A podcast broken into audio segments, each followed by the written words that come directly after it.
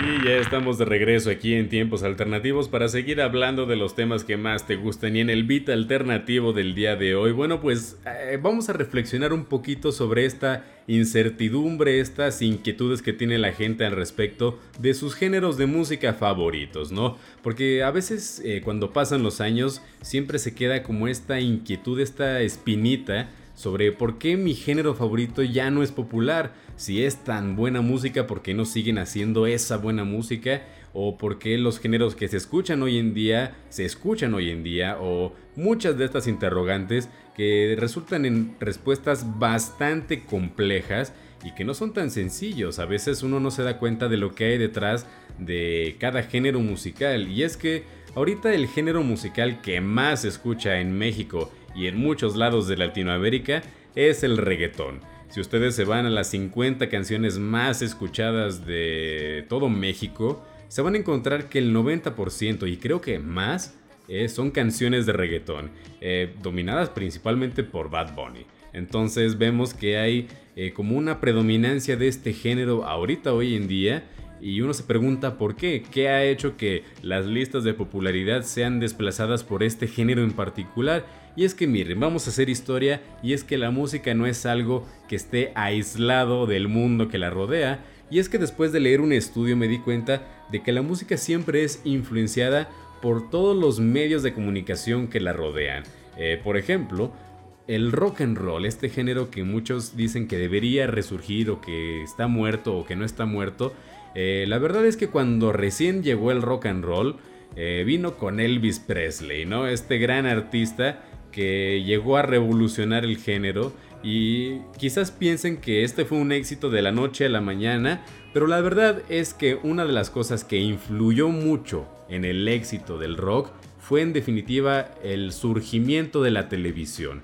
Es gracias a que durante esa época eh, que surgió la televisión, fue que la gente no solo escuchaba a Elvis, sino que también lo veía. Veía cómo se movía, cómo bailaba, el carisma que tenía en el escenario y pues en definitiva que volvía locas a las mujeres. O sea, Elvis Presley era el womanizer de ese entonces y hasta el día de hoy todavía lo sigue siendo un poco. Entonces ahí vemos que el género que desbancó al jazz fue el rock y fue gracias a la televisión. Y después de eso, ¿qué vino? Vino el pop, el pop de los 80s.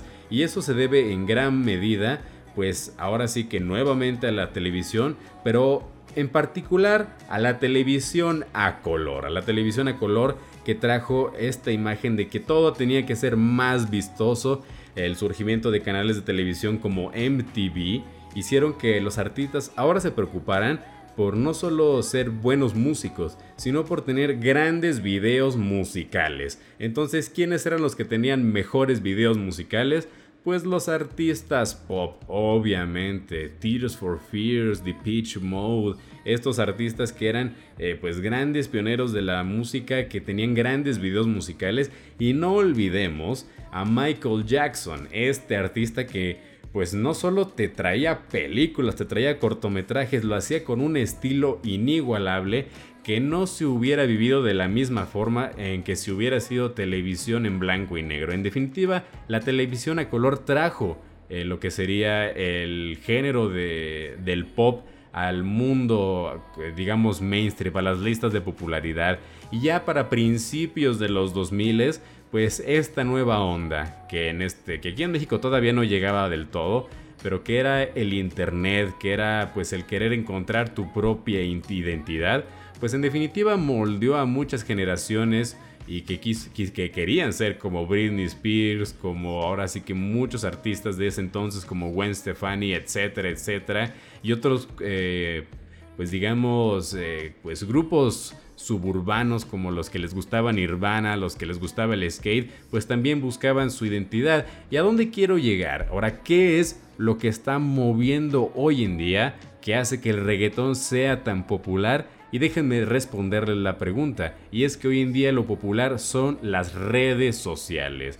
Y las redes sociales traen consigo la inmediatez, lo rápido, que la gente pierda, digamos que no pierda la atención en menos de 5 segundos. Entonces las canciones de reggaetón pues así funcionan, le guste a quien le guste, le pese a quien le pese, las canciones reggaetón buscan ser pegajosas, buscan captar tu atención inmediatamente y buscar mantenerla ya el resto de la canción, digamos que es lo menos importante. Entonces, eh, gracias a las redes sociales, a la inmediatez que nos ha permitido el Internet moderno, pues es que géneros como el reggaetón que se han vuelto tan populares, así que en vez de culpar a los chavitos por escuchar esta música, culpen un poco al cómo ha evolucionado la sociedad. Pero bueno, ¿quién soy yo para decirlo y ustedes para escucharlo? Mi nombre es Iván Cuevas y nos estaremos escuchando la próxima semana en punto de las 11 de la mañana aquí en Antena 102.5. Recuerden que este y otros programas se quedan grabados para que los puedan escuchar donde y cuando quieran en todas las plataformas de podcast.